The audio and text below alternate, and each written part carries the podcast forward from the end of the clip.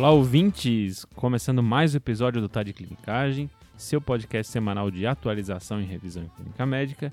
E o episódio de hoje, agora no recesso, vem diretamente do Guia TDC, especificamente da edição 47 sobre a retatrutida. É uma nova medicação para obesidade e vale a pena, se você ainda não assinou, assinar o Guia TDC. A gente, a gente tem um link aqui na descrição que tem período de teste, então dá para dar uma testada antes. Lembrando que toda semana a gente traz três tópicos com os estudos mais recentes. Além disso, a gente faz revisões uma vez por mês, com temas que são escolhidos pelos assinantes e caso clínico uma vez por mês também. Valeu!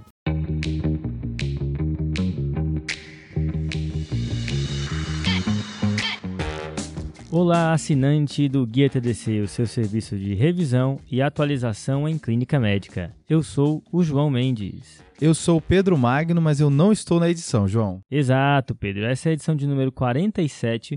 A gente teve que fazer uma mudança para colocar o nosso assinante aí a par dos últimos acontecimentos. A gente resolveu trazer como primeiro tópico dessa edição uma droga nova para a obesidade, a retatrutida. Então esse vai ser o nosso primeiro tópico. É uma droga que repercutiu bastante na última semana por ser um avanço no tratamento da obesidade.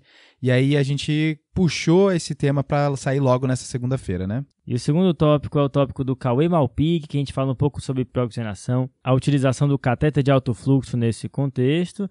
E o terceiro tópico, aí sou eu e a Joane Alves, a gente fala um pouquinho aí sobre síndrome serotoninérgica e antidepressivos, qual é o risco disso acontecer após uma overdose dessas medicações e como manejar. Tá bem interessante. Bora lá então, João. Começando então com o primeiro tópico, que é esse assunto que repercutiu bastante, que é sobre a retatrutida para a obesidade. Esse nome que é um meu com trava-língua, né, Pedro? Exato. Retatrutida aí, mas acho que até tem a ver com o fato de ele ser um, agonista triplo, talvez, por isso esses T's aí tripli, triplicados, eu acho. É, pode ser. Saiu agora em junho no congresso da American Diabetes Association, um estudo de fase 2 com essa medicação que foi publicado no New England.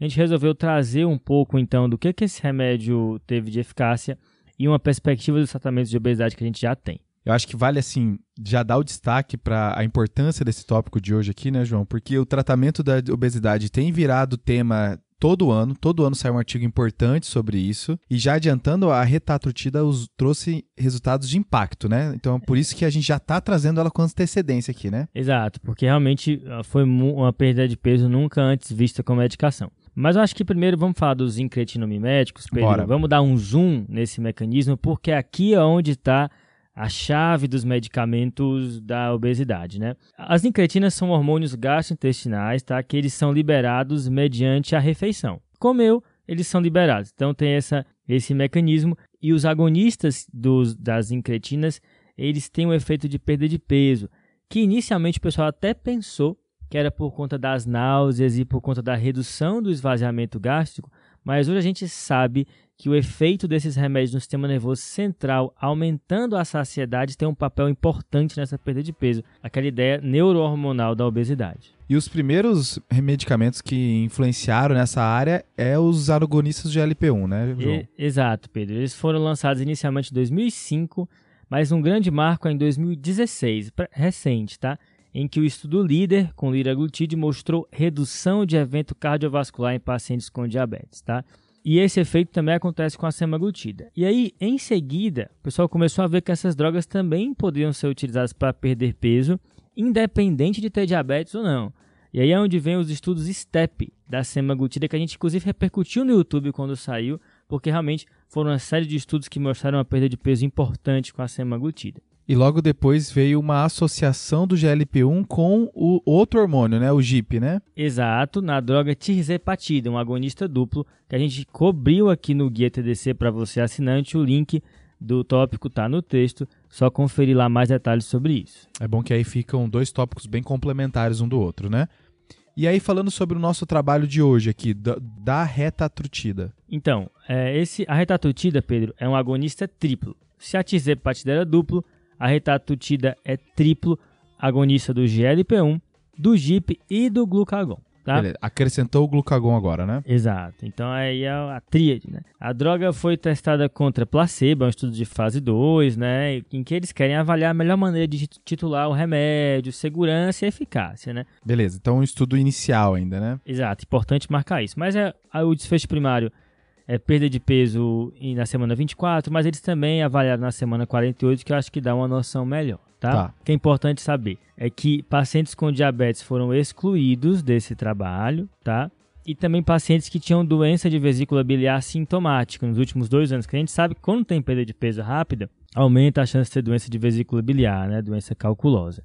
A medicação ela é feita via subcutânea uma vez por semana, tá? E os pacientes tinham que ter IMC maior que 30 ou maior que 27 com comorbidade relacionada ao peso. Beleza, então a gente pegou o frame de quem são as pessoas que foram estudadas e quem são as pessoas que foram excluídas, né? Exato. O estudo incluiu 338 adultos, aí praticamente metade homem, metade mulher. E aí o que, que o estudo encontrou, João? Quando a gente avalia o desfecho primário, que são 24 semanas, pegando aí as doses de 4mg, 8mg e 12mg de retatrutida, tá? Com 4, perdeu-se 12% do peso corporal. Beleza.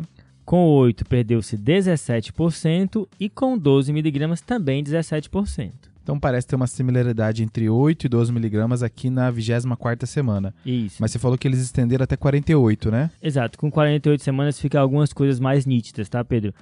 Se você olhar o grupo de 4 miligramas perdeu-se 17% em média de peso corporal. Então de 12 foi para 17. Isso. O grupo 8mg perdeu 22% e o grupo 12mg perdeu 24% do peso corporal. Né? É uma perda de peso nunca antes vista com a medicação.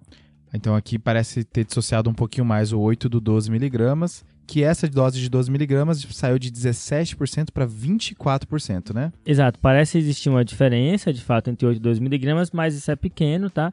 Só para colocar aí em valores absolutos, se você imaginar uma pessoa de 120 quilos, nesse grupo 12 miligramas, ela saiu de 120 para 90 quilos, tá? 30 quilos de perda. É muita coisa. Enquanto que o placebo perdeu 2%, lembrando que todo mundo, placebo e remédio, recebia intervenção de estilo de vida, tá?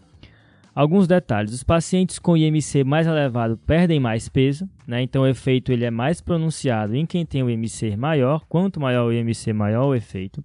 E mulheres perdem mais peso do que homens, isso também é importante, tá? Tá bem. Por exemplo, as mulheres no grupo 2mg perderam 26,6%, enquanto os homens 21,9%. Tá? Beleza. Nossa, é bem, bem distante, né? 5% de diferença, né? Exato. E um efeito muito interessante. O LDL teve uma redução de 21% no grupo 12mg. Se você pegar o estudo com tirzepatida, o SURMOUNT, a variação máxima foi de 8%. E aqui o um mecanismo proposto é que talvez esse remédio também redu tenha um agonismo na degradação do PCSK9. A gente sabe que é uma via de atuação dos remédios aí para dislipidemia, então também teve esse efeito de redução do LDL. Excelente, João. E aí acho que nesse momento onde a gente apresenta os resultados ótimos, a gente vai trazendo o contraponto dos eventos adversos de segurança. Como é que essa droga performou?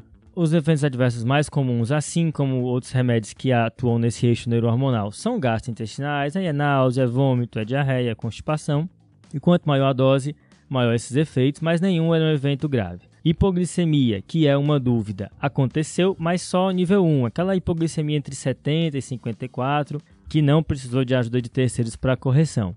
Tem um pouco de aumento de transaminases, tá? E um evento curioso foi as parestesias cutâneas, hiperestesia também, que aconteceu em 7% dos pacientes. O que eu queria dar um enfoque aqui, Pedro, é na parte cardiovascular.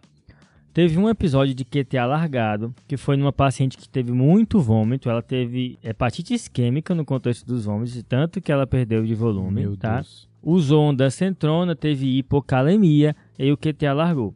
Queria marcar isso porque essas drogas do, da perda de peso elas podem predispor a esse agrupamento de coisas que fazem a pessoa alargar o QT.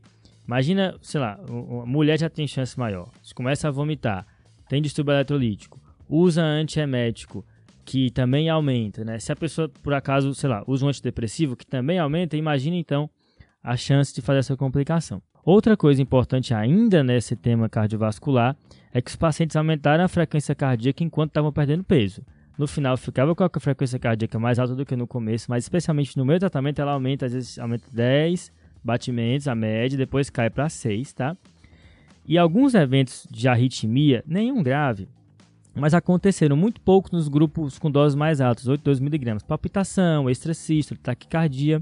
É um estudo de fase 2 inicial, mas isso é uma coisa para a gente ficar de olho na hora que vierem os estudos de fase 3 com essa droga. Engraçado que repercutiu muita coisa no coração, né? Mais do que a gente poderia esperar. E, João, só para a gente pontuar aqui, assim como as outras drogas que a gente já tinha falado de obesidade, tanto semaglutide quanto tirzepatida, aqui também é subcutâneo, né? Exato, uma vez por semana, tá?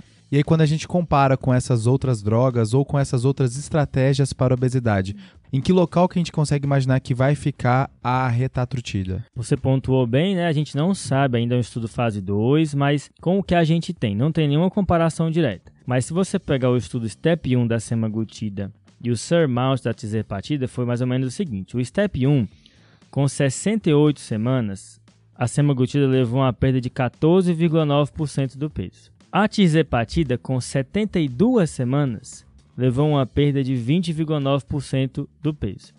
E aqui, mais uma vez, a retatrutida com 48 semanas e não teve platô ainda. Pode ser que os pacientes percam mais peso, eh, se seguir por mais tempo, perdeu-se aí 24% do peso. Então parece que sim, essa droga é mais potente do que as outras, ainda tem talvez espaço para mais, porque não tem platô ainda. E aí a questão que fica é em relação à cirurgia bariátrica, João. Tá, a gente tem uma revisão sistemática recente e o sleeve ele leva a uma perda de 29% em um ano do peso e 27% em 5 anos. Já o bypass Y de Hu leva a uma perda leva a uma perda de 31,9% em um ano e 28,1% em 5 anos, ou seja, chega muito perto, né? Retatutida uhum. chega aí com 24% do peso, né? A gente ainda não tem platô.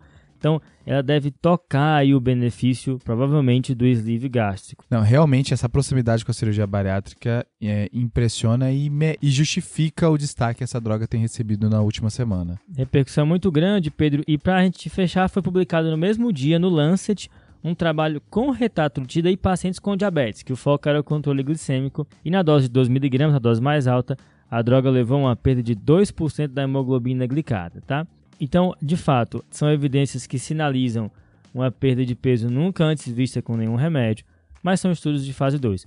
Estudos de fase 3 são necessários, mas de fato essa publicação reforça o papel das medicações no tratamento da obesidade. A gente aguarda aí as novidades. E aí, assim que saindo o estudo de fase 3, a gente vai repercutir aqui no guia com destaque para o tamanho do benefício e essas complicações que a gente mencionou, né? Vamos ficar de olho.